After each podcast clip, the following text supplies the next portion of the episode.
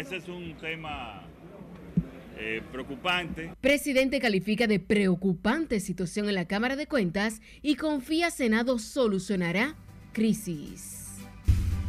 Que el Senado en Comisión General escuche al Pleno de la Cámara de Cuentas. Legisladores con posiciones encontradas sobre quién debe interpelar a los miembros de la Cámara de Cuentas. El Ministerio de Justicia tiene que ver con el área, digamos, de, apoyo al sistema de justicia. Poder Ejecutivo deposita en el Congreso Nacional proyecto de ley que crea el Ministerio de Justicia. Gobierno dominicano investigará espionaje a Nuria Piera y asegura no tiene acuerdo con Pegasus. Que corresponde a hoteles, bares, restaurantes. Ministerio de Trabajo anuncia un aumento de un 30% al salario de los trabajadores del sector turístico. Asfaltamos completa esta calle de un kilómetro 1.1 Inauguran vía de acceso a la playa Macao e inician reconstrucción de carretera a la Basílica de Higüey. Pero sí, hay mucho calor. Y a pocos días de que inicie la época más caliente y calurosa del año, altas temperaturas agobian la población. Y Luis Abinader y Primera Dama salen hacia Londres a participar en coronación del rey Carlos III y la reina consorte Camila.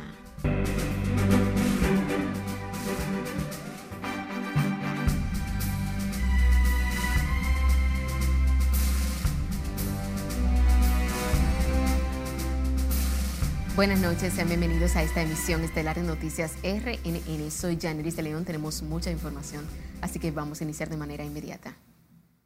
Lo hacemos con el presidente Luis Abinader, quien mostró preocupación por la situación que sacude la Cámara de Cuentas luego de que su titular denunciara irregularidades a lo interno de la institución.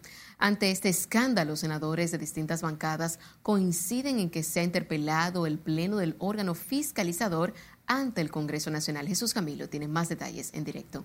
Conectamos contigo. Buenas noches. Saludos, buenas noches. Dada la gravedad del escándalo que sacude a la Cámara de Cuentas, legisladores son de opinión de que los miembros de este órgano sean interpelados este mismo jueves. Veremos qué, qué se hace. Ante la inquietud manifestada por el mandatario por los escándalos de supuestas irregularidades en la Cámara de Cuentas, indicó que es un organismo independiente y que el gobierno analizará una solución al respecto. Ese es un tema eh, preocupante, eh, es un poder independiente. El presidente de la Cámara de Diputados, Alfredo Pacheco, también pondera su posición para referirse al delicado caso.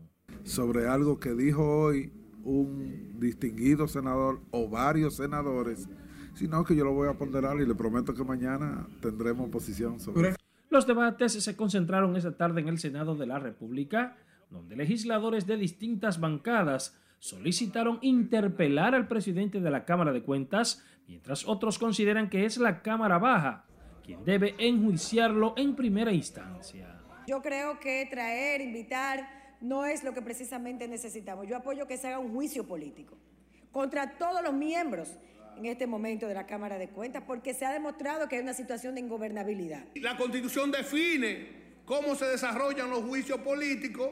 Le corresponde investigar a la actual Cámara de Cuentas, a la actual Cámara de Diputados. Es una irresponsabilidad escudada en que el juicio político inicie en la Cámara de Diputados. Otros consideran que deben ser llamados a comparecer todos los miembros del Pleno de la Cámara de Cuentas para que respondan sobre las violaciones a la ley. Yo sometí una iniciativa que busca que el Senado en Comisión General escuche al Pleno de la Cámara de Cuentas y todo esto lo hago en base al artículo 309 del reglamento del Senado que dice invitación a funcionarios públicos. Pero bueno citar que la separación o destitución de los miembros de la Cámara de Cuentas frente a un crimen, un delito o una falta grave debe operarse a través de un juicio político, tal como lo establece la Constitución de la República en el artículo 83. El presidente de la institución fiscalizadora, Hanel Ramírez, denunció que se siente un preso de confianza, precedido de una denuncia que alegadamente el Pleno adopta decisiones inobservando el debido proceso. Representantes de la sociedad civil califican como grave las denuncias en la Cámara de Cuentas, lo que consideran amerita un juicio disciplinario y la apertura de un proceso judicial en su contra. El artículo 93 de la Constitución Dominicana otorga facultad al Senado de la República para enjuiciar en el momento que entienda pertinente al Pleno de la Cámara de Cuentas. Paso contigo al set de noticias. Gracias, Camilo. Más temprano también en el Congreso Nacional, la Alianza Dominicana contra la Corrupción, ADOCO, aponderó a la Cámara de Diputados de la solicitud formal para que investigue a todos los jueces de la Cámara de Cuentas como primer paso y primer caso para un juicio político. Y como nos cuenta Nelson Mateo, la FINJUS respaldó la solicitud, pero dejó claro que el proceso de investigación debe abarcarlos a todos. Yo creo que el Congreso Nacional en esta ocasión debe de invitarlo a todos. En la Cámara de Cuentas todos están al rojo vivo. El doctor Julio César Tiburcio acudió al Congreso para depositar la instancia en la que pide a la Cámara de Diputados interpelar a los integrantes del órgano fiscalizador de los recursos del Estado. Más las declaraciones vertidas por el presidente de la Cámara de Cuentas que expresó que se siente como un preso de confianza y lo más grave de todo, que dijo que ha tenido en ocasiones que tomar decisiones contrarias a la ley porque se lo ha impuesto el Pleno, algo que realmente constituye una falta grave en el ejercicio de sus funciones, una causal para que el Pleno de la Cámara de Cuentas sea enjuiciado eh, políticamente por el Senado y destituido y proceder a designar a nuevos miembros. La Fundación Institucionalidad y Justicia respaldó el inicio de una investigación, pero a todos los jueces, incluyendo a su presidente, Janel Ramírez. Lo relevante ahora fue lo que el presidente de la Cámara de Cuentas denunció. Eso es lo grave. Porque a fin de cuentas le está diciendo de que él se siente un preso de confianza en un órgano constitucional que él preside y segundo, está diciendo de que lo han llevado a que viole la constitución y la ley. Y esto es grave. En la Cámara de Diputados, oficialistas y opositores dejaron claro que ante la denuncia de Yanel Ramírez de que en el órgano fiscalizador se estaría violando la ley, el Congreso no puede quedarse cruzado de brazos. Ese señor no está apto no solamente para dirigir la Cámara de Cuentas, es para dirigir ningún organismo en la República Dominicana. Tiene actitudes inclusive hasta día normal. Ese señor no está capacitado para jugar esa función. Y lo dijimos del primer día. Ante el caos en la Cámara de Cuentas y las violaciones a la Constitución denunciada por el propio presidente, la senadora Giné Burdingal y Lila Alburquerque recomendaron a todos evitarse un juicio político. Mi opinión es que si todos tuvieran un poco de conciencia de a dónde ha llegado ya y a dónde se han dejado llevar algunos miembros, parte ¿verdad? Yo eh, entiendo que deben dejar su cargo a la disposición. Estar hablando de que violaron o no violaron la ley. Si él tiene dignidad, no debe esperar que lo voten, que aquí lo van a votar estos muchachos. Entonces, caliente, jefe de la Cámara de Cuentas. Usted está en el fuego, fuego. Legisladores y la sociedad civil advirtieron que las violaciones a la ley y el desorden denunciado por Janel Ramírez abren la posibilidad no solo de la destitución, también de un proceso penal contra todos. Nelson Mateo, RNN. El consultor jurídico del Poder Ejecutivo, Antoliano Peralta Romero, depositó este miércoles por ante la Cámara de Diputados el proyecto de ley para la creación del Ministerio de Justicia en el país, iniciativa propuesta por el Poder Ejecutivo. La iniciativa fue sometida al Congreso Nacional luego de ser coordinadas varias rondas de diálogo en el Palacio Nacional con los órganos del sistema de justicia o instituciones públicas, la sociedad civil y parte del liderazgo político. Para nada tiene que ver con, las actividades jurisdiccionales, es decir, con la actividad propia del quehacer judicial. El Ministerio de Justicia tiene que ver con el área, digamos, de, de apoyo al sistema de justicia y todas sus acciones son de carácter administrativo. El proyecto de ley crea y organiza la estructura y funciones del Ministerio de Justicia como un órgano de planificación, dirección, coordinación y ejecución de las atribuciones delegadas por la Constitución y las leyes al Poder Ejecutivo para la colaboración funcional y administrativa al sistema de justicia. Los representantes de la Consultoría Jurídica del Poder Ejecutivo también depositaron la nueva versión del proyecto de ley contra la ciberdelincuencia, cuyo objetivo es lograr la prevención, persecución y sanción de los delitos cometidos a los sistemas tecnológicos del país. El vocero de la presidencia, Homero Figueroa, garantizó una investigación sobre el espionaje del que fue víctima la periodista Nuria Piera y aseguró que el gobierno dominicano no tiene acuerdo ninguno con la empresa israelí creadora del software Pegasus. Figueroa sostuvo que el gobierno hará todo el esfuerzo que sea necesario para identificar el origen del espionaje contra la periodista, lo cual fue denunciado por Amnistía Internacional. El vocero de la presidencia informó que tan pronto se enteraron de esa denuncia, hicieron contacto con la periodista Piera para iniciar una investigación y determinar el origen de este intento. La segunda sala penal de la Suprema Corte de Justicia dictó prisión preventiva a Orvin Lawrence, alias Nuto, uno de los tres extranjeros pedidos en extradición por los Países Bajos acusados de liderar dos peligrosas mafias dedicadas al narcotráfico y también al sicariato. A Nuto se le atribuye ser uno de los cabecillas de una mafia que mantiene en jaque la seguridad del reino de los Países Bajos. La alta corte rechazó la solicitud de arresto domiciliario y presentación periódica y en cambio acogió el pedido del Ministerio Público y fue enviado a la cárcel de Najayo. La Suprema Corte de Justicia rechazó el recurso de casación interpuesto por Graviel Villanueva, condenado a 20 años de prisión por la muerte de su expareja Andrea Celea. El órgano judicial rechazó el recurso de casación contra la sentencia dictada por la primera sala de la Cámara Penal de la Corte de Apelación del Distrito Nacional en fecha del pasado 20 de abril del año 2022.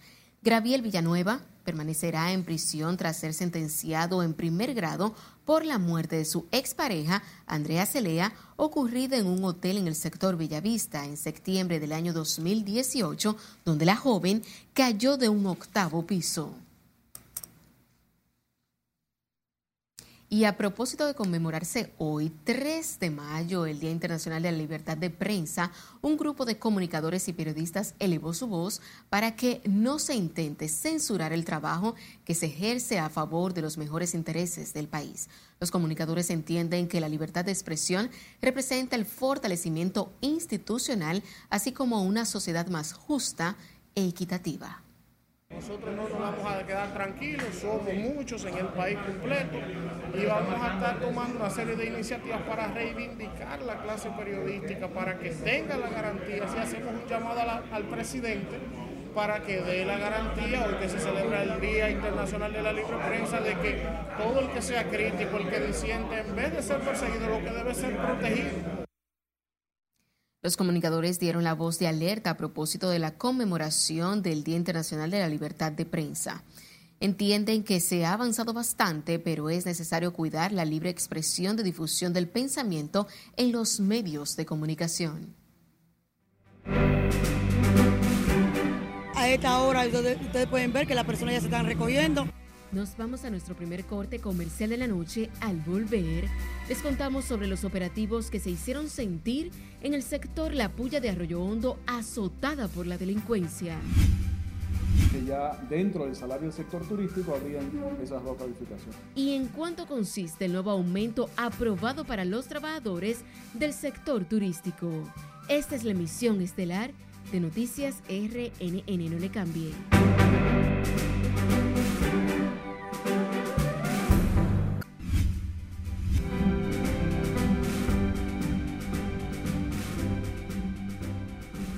El Comité de Investigación de Rusia vio hoy un caso penal por el ataque terrorista cometido con drones contra el Kremlin y del que la presidencia de Rusia responsabiliza a Ucrania. César Inarabelo con más en el resumen de las internacionales de RNN. Tras el atentado que no dejó muertos ni heridos, por las acciones oportunas de los servicios militares y especiales con el uso de sistemas de guerra por radar, que dejaron sin servicio los drones. El servicio de prensa presidencial destacó que dos vehículos aéreos no tripulados apuntaban al Kremlin para acabar con la vida de Putin.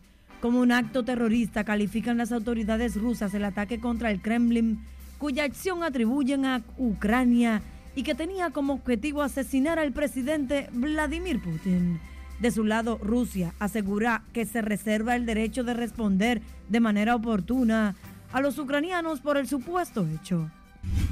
El presidente ucraniano Vladimir Zelensky niega categóricamente la implicación de Kiev en el ataque con drones contra el Kremlin. Así lo declaró durante una conferencia de prensa celebrada tras la cumbre nórdico-ucraniana que tuvo lugar este miércoles en Helsinki.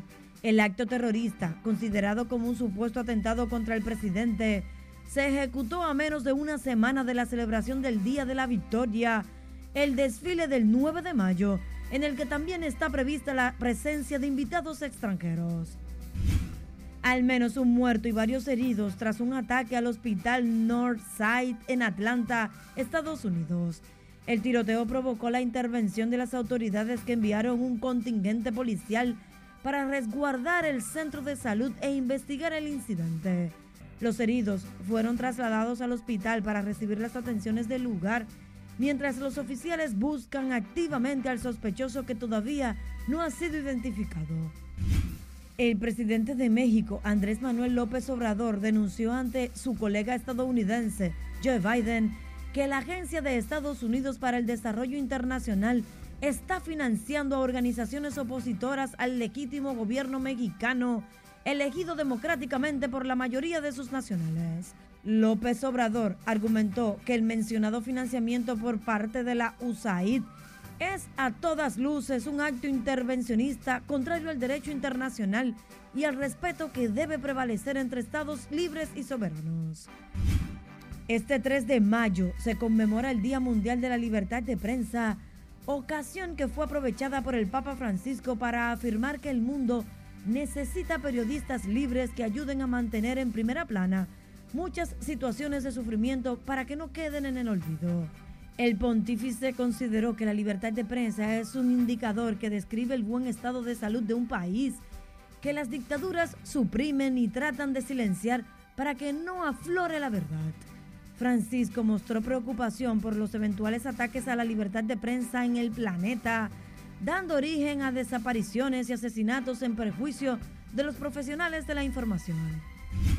Nueva York invertirá 15 millones de dólares a través del programa de asistencia de energía para el hogar para ayudar a las personas y familias de bajos ingresos que carecen de aire acondicionado a recibir uno y mantener frescos durante los próximos meses del verano. Las solicitudes se comenzaron a aceptar en los departamentos locales de servicios sociales desde el 2 de mayo y se podrá aplicar hasta el 31 de agosto o hasta que se agoten los fondos. La asistencia se proporciona por orden de llegada. A propósito de las altas temperaturas que este año podrían batir récords por la posibilidad de que el fenómeno meteorológico El Niño se forme. La advertencia la hace la Organización Meteorológica Mundial que estima que hay un 60% de posibilidades de que el niño se desarrolle de aquí a finales de julio.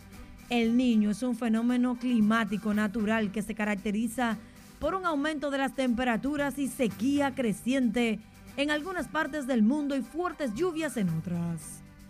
En las internacionales, Cesarina Ravelo, RNN. El presidente Luis Abinader partió este miércoles rumbo a Londres para participar en la coronación del rey Carlos III y la reina consorte Camila. El jefe de Estado salió a las 2.30 de la tarde desde el aeropuerto de San Isidro, acompañado de su esposa, la primera dama Raquel Arbaje, y llegará a su destino en horas de la mañana del jueves, según informó el vocero de la presidencia, Homero Figueroa. Desde el viernes, el mandatario participará de varias actividades que forman parte del protocolo, como un desayuno que ofrece la familia real a los representantes de los estados insulares, una recepción, entre otras actividades. La dirección de la Policía Auxiliar de la Policía Nacional y el Ministerio de Interior y Policía dieron continuidad este miércoles al proceso de inducción y entrenamientos físicos a jóvenes que pasarán a las filas de las policías auxiliares y escolar en esta provincia. Nuestro corresponsal de la zona, Domingo Popoter, nos cuenta. Aquí está toda la demarcación representada. Un total de 125 jóvenes de diferentes municipios de esta provincia, en edades comprendidas entre 18 y 24 años, asistieron a la cancha Ambrosio Esteves de esta localidad para recibir entrenamiento y doctrinas policiales. Los policías auxiliares brindarán servicios en los ayuntamientos, parques, cuarteles y cualquier institución gubernamental que sean requeridos.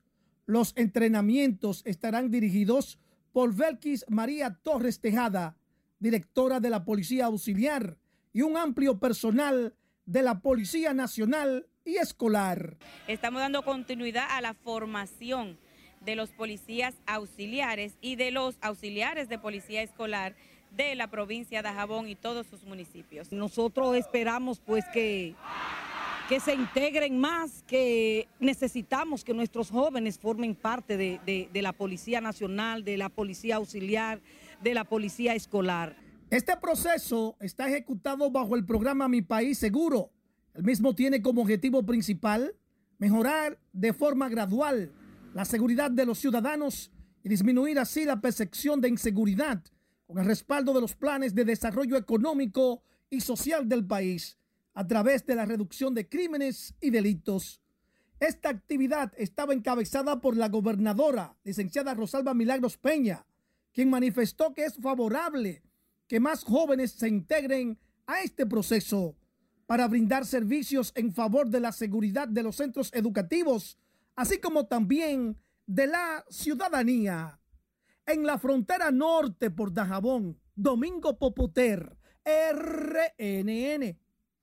En otra información, el sector La Puya de Arroyo Hondo se ha convertido en uno de los barrios de la capital más temidos por los robos y atracos que cometen bandas motorizadas. Juan Francisco Herrera con los detalles. Temor y pico, temor y pico, aquí sí, y mucho. El temor es latente en la puya de Arroyo Hondo debido a una banda de atracadores que mantienen zozobra ese sector capitalino. Esta joven narra que realiza sus compromisos temprano para no ser víctima de los antisociales cuando cae la noche. Ya a esta hora ustedes pueden ver que las personas ya se están recogiendo. Yo misma estoy, estoy trabajando en la comunidad porque trabajo por la calle y a esta hora me tengo que estar trancando en mi casa porque no puedo estar fuera de mi casa después de esta hora. Pero este señor que vende vegetales y plátano en la calle primera de la Puya explica lo que ha tenido que hacer para evadir las bandas de delincuentes. Aquí está de una manera, yo vendo víveres ahí, pues en la mañana cuando yo vengo para acá y no hay, yo vengo con 200 pesos, 150 para si me lo quitan, que me quiten eso y hay no huevo yo en una punta de basura, que hasta roto está el día pasado sacándonos ahí, ahí se rotó y no hay eh, porque nosotros tengo que subir en basura, porque si me echan mano, ahí no pedito. Pero la realidad de los colmaderos es la misma, debido a que los atracadores saquean sus negocios. Los comerciantes de la parte de abajo están preocupados porque ahora todos le tiran a ellos. Sí. Les tiran los tigres por abajo. ¿Genera temor eso a ustedes también, que tienen negocio? Claro, genera temor, imagínate, está aquí delante de todo informaron que la mayoría de los que operan en la banda de delincuentes son menores del mismo barrio. Son unos carajitos que han ido creciendo y no tienen cierta educación, no tienen padres que se preocupen por ellos a, educarlo y hacer cosas beneficiosas y ellos buscan como quiera que sea lo de ellos, como ellos dicen. Yo salgo a buscar lo mío, dicen ellos. Este miércoles agentes policiales motorizados patrullaron en el barrio de la Puya de Arroyo Hondo para apresar a los antisociales y bajar la delincuencia. Juan Francisco Herrera, RNN. El Colegio Médico Dominicano y residentes en la zona colonial protestaron hoy en reclamo de la terminación de los trabajos en el Hospital Padre Villini y denunciaron precariedades en las áreas que dan servicios. Silvia Aquino nos amplía. Es obvio que existe todo un complot para que el hospital no arranque. Con pancartas y consignas, el Colegio Médico encabezó una manifestación junto a los comunitarios de la ciudad colonial en la que citó las precariedades que dicen tiene el Villini. Durante la protesta, los galenos denunciaron desaparición de los equipos que le corresponden al Hospital Padre Villini. ¿A dónde fueron a parar los tres broncoscopios que habían? Que tiene que traer la doctora Alma Bobadilla el, el, el broncoscopio de ella, de su práctica privada para poder... ¿Dónde están esos tres broncoscopios? Y una serie de equipos que la doctora Tiles denunció. Entonces, es obvio que hay una situación anómala. Serencaba también denunció pretensiones de privatizar el área de diálisis del hospital. Este hospital y ningún hospital es para fideicomiso. La salud del pueblo, como dicen los comunitarios, no es para negociar. No fideicomiso en el hospital. La salud del pueblo no es para negociar y le quieren entregar ese anexo a una compañía privada que está ahí en la esquina. Mientras los comunitarios, al resaltar la importancia del centro asistencial, se quejaron del difícil acceso de las ambulancias, el calor o contaminación que les genera la planta, el quiebre de sus negocios por los más de cuatro años que tiene la obra y dificultad de parqueos. Si, por ejemplo, esta planta está en el medio, la calle está cerrada, las ambulancias están dando vueltas con los pacientes y aparte de eso, el, la emergencia no está, no está hecha. Ahí está el anexo, como ustedes pueden ver, en uno de los letreros, detenido y como ustedes mismos pueden contactar, que no hay un empleado hace más de tres meses. El hospital, no hay hospital aquí en la zona. ¿Tú me entiendes? Desde San Cristóbal hasta aquí es el único hospital que hay. Claro que tiene gran importancia para nosotros. Y no solamente para nosotros, para todo el que viene, porque esto da servicio que otros hospitales no tienen. La remodelación del Hospital Padre Villini está a cargo del Ministerio de la Vivienda. El Hospital Padre Villini fue entregado hace nueve meses y aún se está a la espera de que funcione en su totalidad. Sila Aquino, RNN. El teleférico de los Alcarrizos, además de ser una obra que facilitará el desplazamiento de miles de personas que residen en Santo Domingo Oeste, sumergidos en el caos de los tapones, ayudará a familias a mejorar su calidad de vida, economizando tiempo y dinero. Este miércoles, la obra continúa operando en un horario parcial y con viajes gratuitos. Escalo Bichardo nos pone al tanto. Me he subido varias veces y me agrada el teleférico de los Alcarrizos se ha convertido en una atracción para los municipios que esperan con ansias a que finalice el mes de mayo para sacar el máximo provecho a este medio de transporte público. Una vez inicie sus operaciones en horario regular, la obra que tiene cuatro estaciones y 163 cabinas redoblará los servicios a favor de las familias cansadas del congestionamiento vehicular que se torna caótico a cualquier hora del día en esta zona. Porque esta es una obra que va eh, a impactar directamente a todos los municipios, sin importar bandera, sin importar partido, sin importar religión. De manera que el municipio de los Alcarrizos, con esta obra, lo que tiene es una dignidad a, a, lo que es el transporte. Hay un antes y un después, sin lugar a duda, de esta obra que conecta con la línea del metro. Seguridad, lo importante, economía para el bolsillo del pobre. Nosotros que tomábamos una hora 45 minutos para llegar a la salida, ahora simplemente lo vamos a hacer en 10 o 15 minutos. Este medio de transporte, de acuerdo con los residentes en los Alcarrizos, contribuirá con el desarrollo de la demarcación que aspira a mejorar sus condiciones de vida. Me monté por primera vez en el teleférico, eh, llegué de la entrada aquí en más o menos 12, 13 minutos. Eh, creo que es un progreso que ha llegado y ha dado un cambio en lo que es el, transporte de los alcarrizos. Y el tiempo para ir a trabajar, todo será más, más, cómodo, más fácil. Ese es un transporte lo más seguro que hay en el mundo, eh, que la gente no tenga miedo yo me subí de par de vueltas y eso es lo más seguro que hay en el mundo y lo más tranquilo que hay aquí. Para garantizar el correcto funcionamiento del proyecto, técnicos continúan supervisando las operaciones de la obra como parte del periodo de prueba. Siempre hay un experimento y sabemos que este mes es un mes de experimento para ver cómo van a funcionar las cosas y es algo que nos lo están regalando, o sea, nos lo están dando gratis para que nosotros probemos lo que ya el gobierno ha hecho y lo que los ingenieros hicieron. Porque en realidad yo viajo mucho, mi trabajo, la universidad y entonces este medio de transporte para mí es excelente porque ya en 15 minutos uno está en la, salida de los alcarrizos y antes con el tapón que se hacía era casi imposible llegar. Durante este mes de mayo, el teleférico operará de lunes a viernes de 6 a 10 de la mañana y desde las 5 de la tarde hasta las 9 de la noche, así como los fines de semana. Una vez inicie el horario regular, los usuarios se transportarán de 6 de la mañana hasta las 10.30 de la noche. El medio de transporte tiene una inversión superior a los 6 mil millones de pesos. Es Carelet Guillardo, RNN.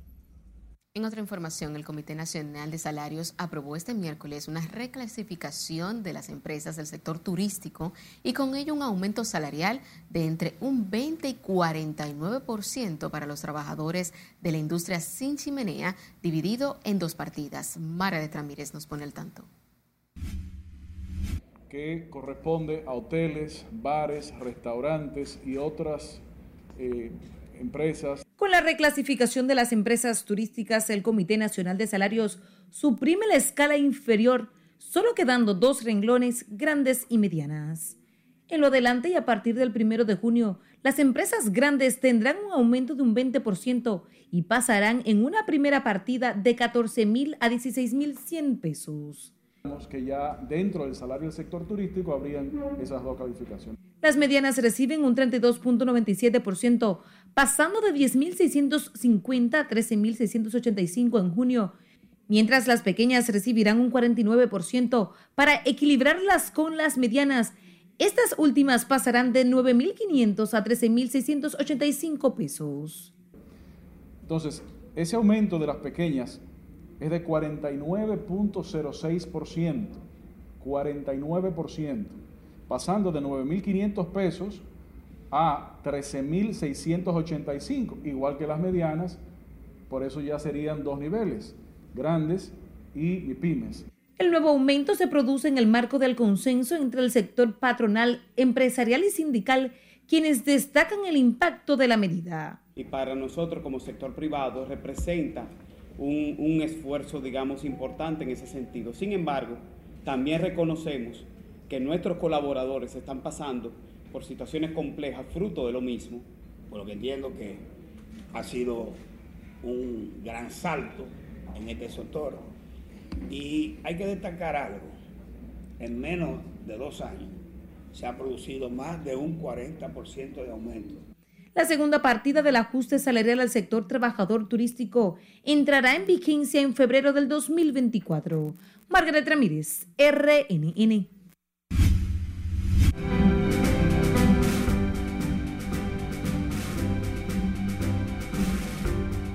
Ahora es momento de las informaciones más importantes en la economía del país y también el resto del mundo con Martín Adames. Muy buenas noches la Reserva Federal de los Estados Unidos eleva por décima vez su tasa de interés y el Banco Mundial tiene un nuevo presidente.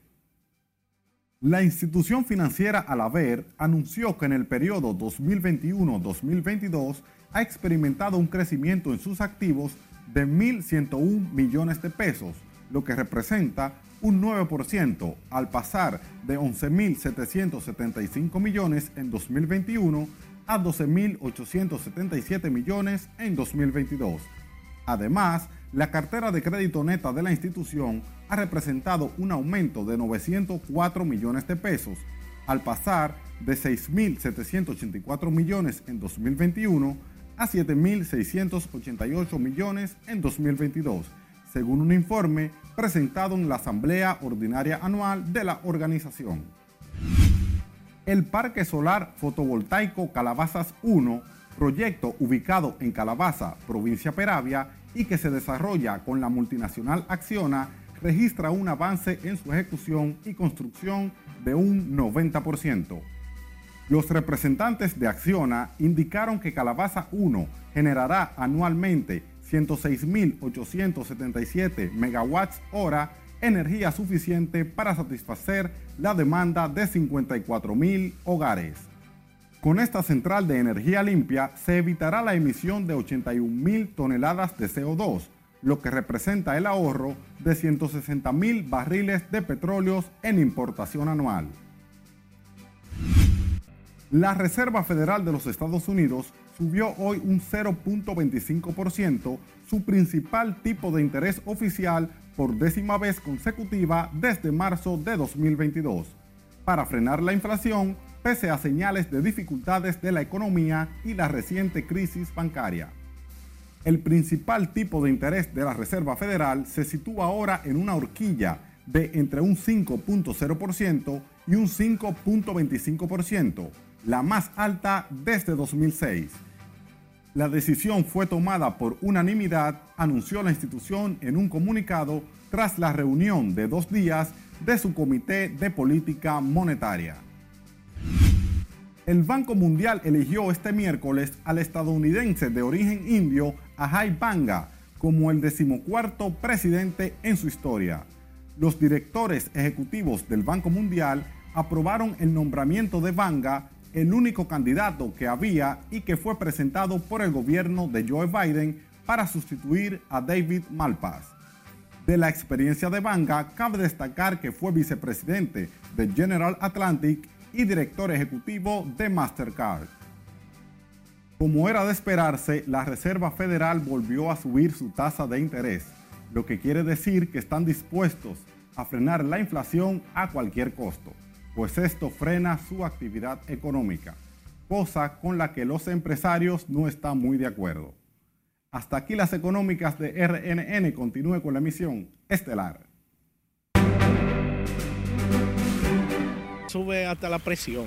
Si usted sale hasta caminar, hacer alguna diligencia. Volvemos a pausar, pero al regresar, a prepararse porque las altas temperaturas estarán acompañadas del inicio de la temporada de polvo de Sahara en el país. Además, lo aprobado en el Congreso Nacional a favor de las personas con trastorno del espectro autista lo sabrá al volver.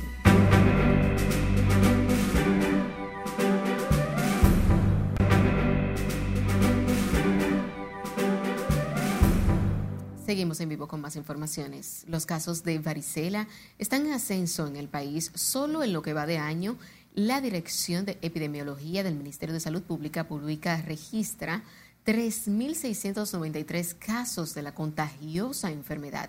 Siles Aquino tiene la historia. Es una enfermedad que no tiene una mortalidad significativa ni un peso como carga de enfermedad. La varicela es una infección viral muy contagiosa que provoca un sarpullido similar a las ampollas en la piel y que da comezón. Hasta abril pasado se habían contabilizado 3.693 casos, 341 más que el año anterior, cuando se registraron 3.352. Una enfermedad que es altamente contagiosa, pero es eh, una enfermedad que es muy leve. Es una enfermedad que dura de 5 a 10 días. Es una enfermedad que eh, se caracteriza por tener unas pápulas llenas de líquido que luego en un momento eclosionan y que simplemente se debe manejar con aislamiento, hidratación, con unos fármacos paliativos y pasará desapercibidamente. Las autoridades de salud recomiendan mantener en aislamiento a quienes presenten síntomas del virus y aseguran la enfermedad es leve. Siempre se produce todos los años un pico. No es parte del programa de vacunas, no se vacuna. O sea que la única forma de poder combatir esto es aislando. Vale decir, si en una escuela aparecen casos, lo correcto es que esos niños que presentan el evento se queden en casa y después se investigue. Entre los signos están fiebre y las ampollas en la piel, tarda de 4 a 7 días para sanar y que resultan más molestosas por las altas temperaturas. En relación a los signos y síntomas eh, de varicela se presenta fiebre, se presenta un ras que parece una pápula, una mácula, y ya a los 3 días, a los 4 días, eh, ya eso comienza a descamar. La recomendación es que se aísle el niño, como, como ha dicho eh, Ronald, no lo bañen como hacían anteriormente, que usaban muchas cosas, es rarísima para bañar los niños, lo que tenemos cierta edad sabemos cuáles son. Las autoridades sanitarias investigan por qué la varicela tiene un pico la semana 19 y 20. Para la afección existe una vacuna que no está incluida en el esquema gratuito. Sila Disaquino, RNN. El boletín epidemiológico del Ministerio de Salud Pública reporta 14 nuevos casos de coronavirus y 12 activos en la enfermedad viral que tiene una positividad semanal de 0.76%. Las defunciones por coronavirus se mantienen en 4.384 y se han realizado 510 pruebas. 0.65 es la positividad de positiva del coronavirus por las últimas cuatro semanas, mientras República Dominicana ha logrado reconocimiento internacional por el manejo de la pandemia del coronavirus y los niveles alcanzados en la vacunación. El Senado declaró de urgencia y aprobó en dos lecturas consecutivas el proyecto de ley de atención, inclusión y protección para las personas con trastorno del espectro autista. La propuesta legislativa presentada por los senadores Franklin Rodríguez, Dionis Sánchez y Ginette Burnigal fue aprobada a unanimidad. La normativa tiene el propósito de regular la atención protección e inclusión efectiva de las personas con trastorno del espectro autista mediante la protección y garantía de sus derechos y sus necesidades. Las altas temperaturas continúan afectando a dominicanos que manifiestan preocupación por los efectos que esto pueda causar a la salud, además de la fatiga y la incomodidad. Laura Mar nos cuenta pero sí hay mucho calor. El sofocante calor comienza a preocupar a la población, especialmente a quienes padecen problemas de salud cardíacos, hipertensión, obesidad y otros que podrían complicarse debido a la fatiga que provocan las altas temperaturas. Hay descuido porque que somos nosotros mismos los que estamos causando eso. que están acabando con los árboles. Bueno, a veces sube hasta la presión. Si usted sale hasta caminar, hacer alguna diligencia, le puede subir los tapones, si su vehículo no tiene aire acondicionado, ya usted sabe, se le va a disparar todo. Y es que de acuerdo a organismos internacionales meteorológicos, la fuerte ola de calor podría agudizarse, llegando a niveles alarmantes, cuyos efectos desde ya se están sintiendo en víspera del verano. Bueno, el calor usted sabe que trae muchas incomodidades. Primero, el sudor, que a usted se le pega la ropa. Segundo, usted no puede caminar por ningún lado porque el calor lo, agobia. Las autoridades de salud exhortan a la población mantenerse hidratada, usar ropa ligera y no exponerse mucho tiempo al sol, entre otras recomendaciones. El aumento de las temperaturas, la sequía creciente en algunas partes del mundo y las fuertes lluvias en otras podrían producir este año el fenómeno climático El Niño, dando paso probablemente a un nuevo pico del calentamiento mundial, según la ONU. Laurila Mar, RNN.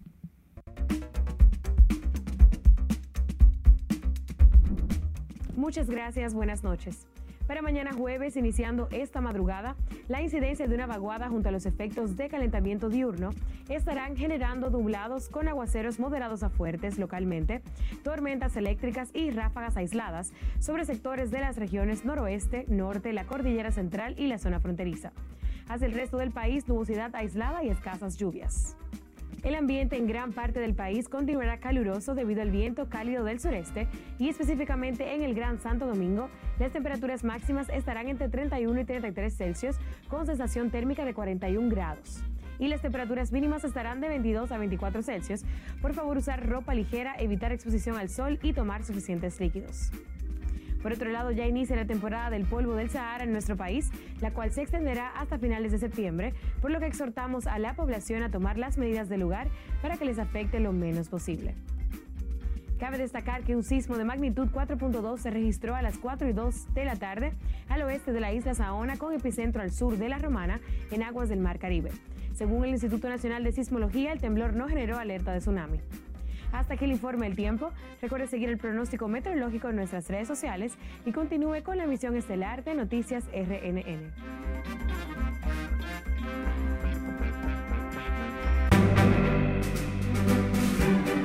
es crear las infraestructuras, en este caso las infraestructuras físicas, pero también las infraestructuras digitales. Nos vamos a nuestro último corte de la noche. Cuando estemos de vuelta, el presidente Luis Abinader inaugura nuevo punto de servicio GOV les diremos dónde. Asfaltamos completa esta calle de un kilómetro 1.1. Además, a cuánto ascienden las inauguraciones e inicios de obras que realizó el Ministerio de Turismo en el este del país. No le cambie, que ya volvemos con toda la información.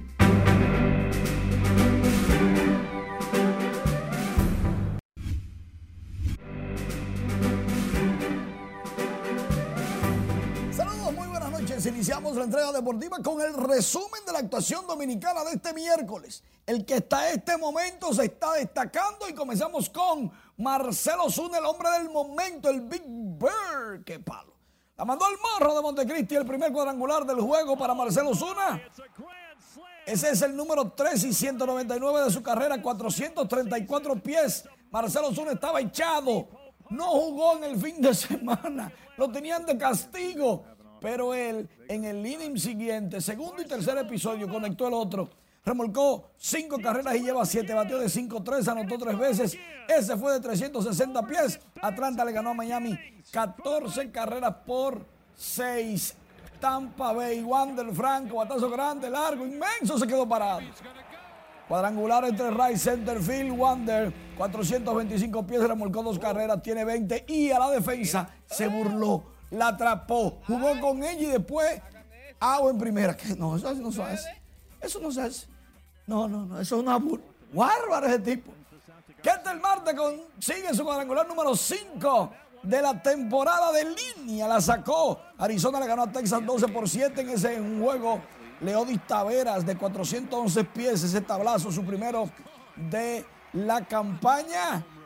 Y apenas lleva seis remolcadas. Vladimir Guerrero Jr., batazo grande, largo, inmenso. Yaneli por el monstruo verde. ¡Qué palo! Diantres.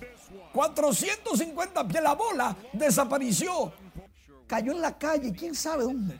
Jesús Sánchez en el juego anterior ya había conectado cuadrangular su segundo de la campaña en el juego que Atlanta le ganó a Miami.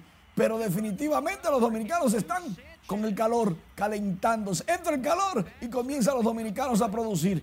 Qué bueno, ese palo de Sánchez fue de 420 pies. Alfonso Soriano le regala a Doña Tite, Dariana, Zavala Manzanillo, que ella vive en el barrio Invi 2, en el ingenio Quisqueya de San Pedro de Macorís, una casa brand new, nuevecita. Dice Soriano que si él pudiera, a todo el mundo le hacen una casa nueva, pero el pasito, él irá entregando, qué bueno. Ah, atención, ella es Bianca Polonia. Ah, Polonia. Ella es hija de Luis Polonia. Batea como Luis Polonia. Corre como Luis Polonia. De tal palo tal astilla. La hija de la hormiga atómica destacándose en el softball femenino en el Cibao. Es un cepelín. Dio cuadrangular, triple. No, eso tiene ejemplo. Polonia debe estar orgulloso de su hija. Salió mejor que los hijos cuando pelota. a mí, Boston le dio una pela a Filadelfia y empató la serie 1-1 en la NBA. Al Horford no le fue muy bien, pero cinco puntos, sí, una buena, está bien, buena actuación. Apuesto a él. Sí, claro que sí. Muchísimas gracias, Manny. En San Cristóbal, los residentes denunciaron condiciones de insalubridad y falta de gestión municipal en la limpieza del mercado, aunque algunos vendedores destacan que están satisfechos con el lugar. Nuestra compañera Catherine Guillén tiene la historia. El anterior alcalde que había aquí, esto estaba por limpiar, pero este vuelto un lío este. El tema de la remodelación del mercado de San Cristóbal se topa con distintas opiniones entre vendedores que no la aceptan por temor a perder sus fuentes de ingresos y visitantes quienes denuncian insalubridad. San Cristóbal está lleno de basura. Aquí no hay síndico, usted es camión. Y la gente cayendo se muerto del hambre. ¿eh? Que ponga un millón de hombres a trabajar y tres millones de mujeres a trabajar. que la venta está lenta, no se está vendiendo, pero nos sentimos bien como quiera aquí en el mercado. Bueno, el mercado no está muy bueno, no, no está muy bien en realidad, no está muy bien porque es que aquí hay mucha rivalización y un, y un problema este. Aunque a primera vista el desorden y el mal olor reciben a los visitantes, este mercado que tiene más de 50 años en funcionamiento ha servido de fuente de empleos e ingresos informales a decenas de vendedores, jóvenes y adultos. Este mercado no. Es una continuación, un bajo, una. Esquina. No, ese mercado siempre ha estado como feo, este mercado de aquí de San Cristóbal. Ahí abajo de esa mesa a veces duermen hasta los perros, ahí, se suben. Un camión pasa algunas veces cuando le da la gana. Porque es que pasa muy temprano el camión, entonces al pasar temprano, la, la basura le echan energía. ¿eh? En 2021, el actual alcalde José Montaz propuso recuperar y remozar la explanada y los alrededores del mercado en sí, además de construir una nave de estructura metálica que albergue 129 casetas de vendedores debidamente distribuidos por rubros, vegetales, ropas, tejidos y calzados. Catherine Guillén, RNN. Altos dirigentes del Partido de la Liberación Dominicana en el municipio de San Cristóbal presentaron este miércoles un pedimento público para que el ex alcalde Nelson Guillén vuelva a aspirar al cabildo de esta demarcación. Según indicaron, otros precandidatos no han podido lograr posicionarse en el mercado electoral de San Cristóbal y según sus encuestas tampoco garantizan una participación exitosa en la lucha electoral que se librará en el próximo mes de febrero por el control del ayuntamiento. Movido por la alta valoración de la gestión del compañero Guillén 2016-2020, caracterizada por el manejo pulcro de las finanzas públicas, como ustedes sabrán, todo el mundo sabe en el municipio de San Cristóbal que dejó una finanza saneada, un ayuntamiento con, con todos los recursos disponibles para para seguir desarrollando el municipio de San Cristóbal. La totalidad de los miembros del comité municipal del partido aquí me han enviado una comunicación eh, firmada por todos ellos en el que me piden que acepte la nominación, que opte por la candidatura a alcalde del municipio de San Cristóbal nuevamente. Le he dicho que voy a, voy a valorar la comunicación y que oportunamente convocaremos a, un, una actividad pública para dar a conocer nuestra respuesta. El ex alcalde de San Cristóbal dijo que lo pensaría, aunque hay una gran expectativa de que su decisión sea positiva. Los presidentes de más del 70% de los dirigentes del PLD en esta demarcación resaltaron la importancia que para el país tienen las elecciones municipales de febrero próximo, donde según aseguraron solo podrán ganar con Nelson Guillén, tomando en cuenta la positiva valoración que los habitantes le tienen. En otra información, el presidente Luis Abinader inauguró este miércoles el nuevo punto de servicios presenciales GOV ubicado en la Plaza Comercial Occidental Mall en Santo Domingo Oeste. Durante el acto, el mandatario anunció que el Tribunal de Justicia de Santo Domingo Oeste está en proceso de licitación y debe adjudicarse en los próximos días.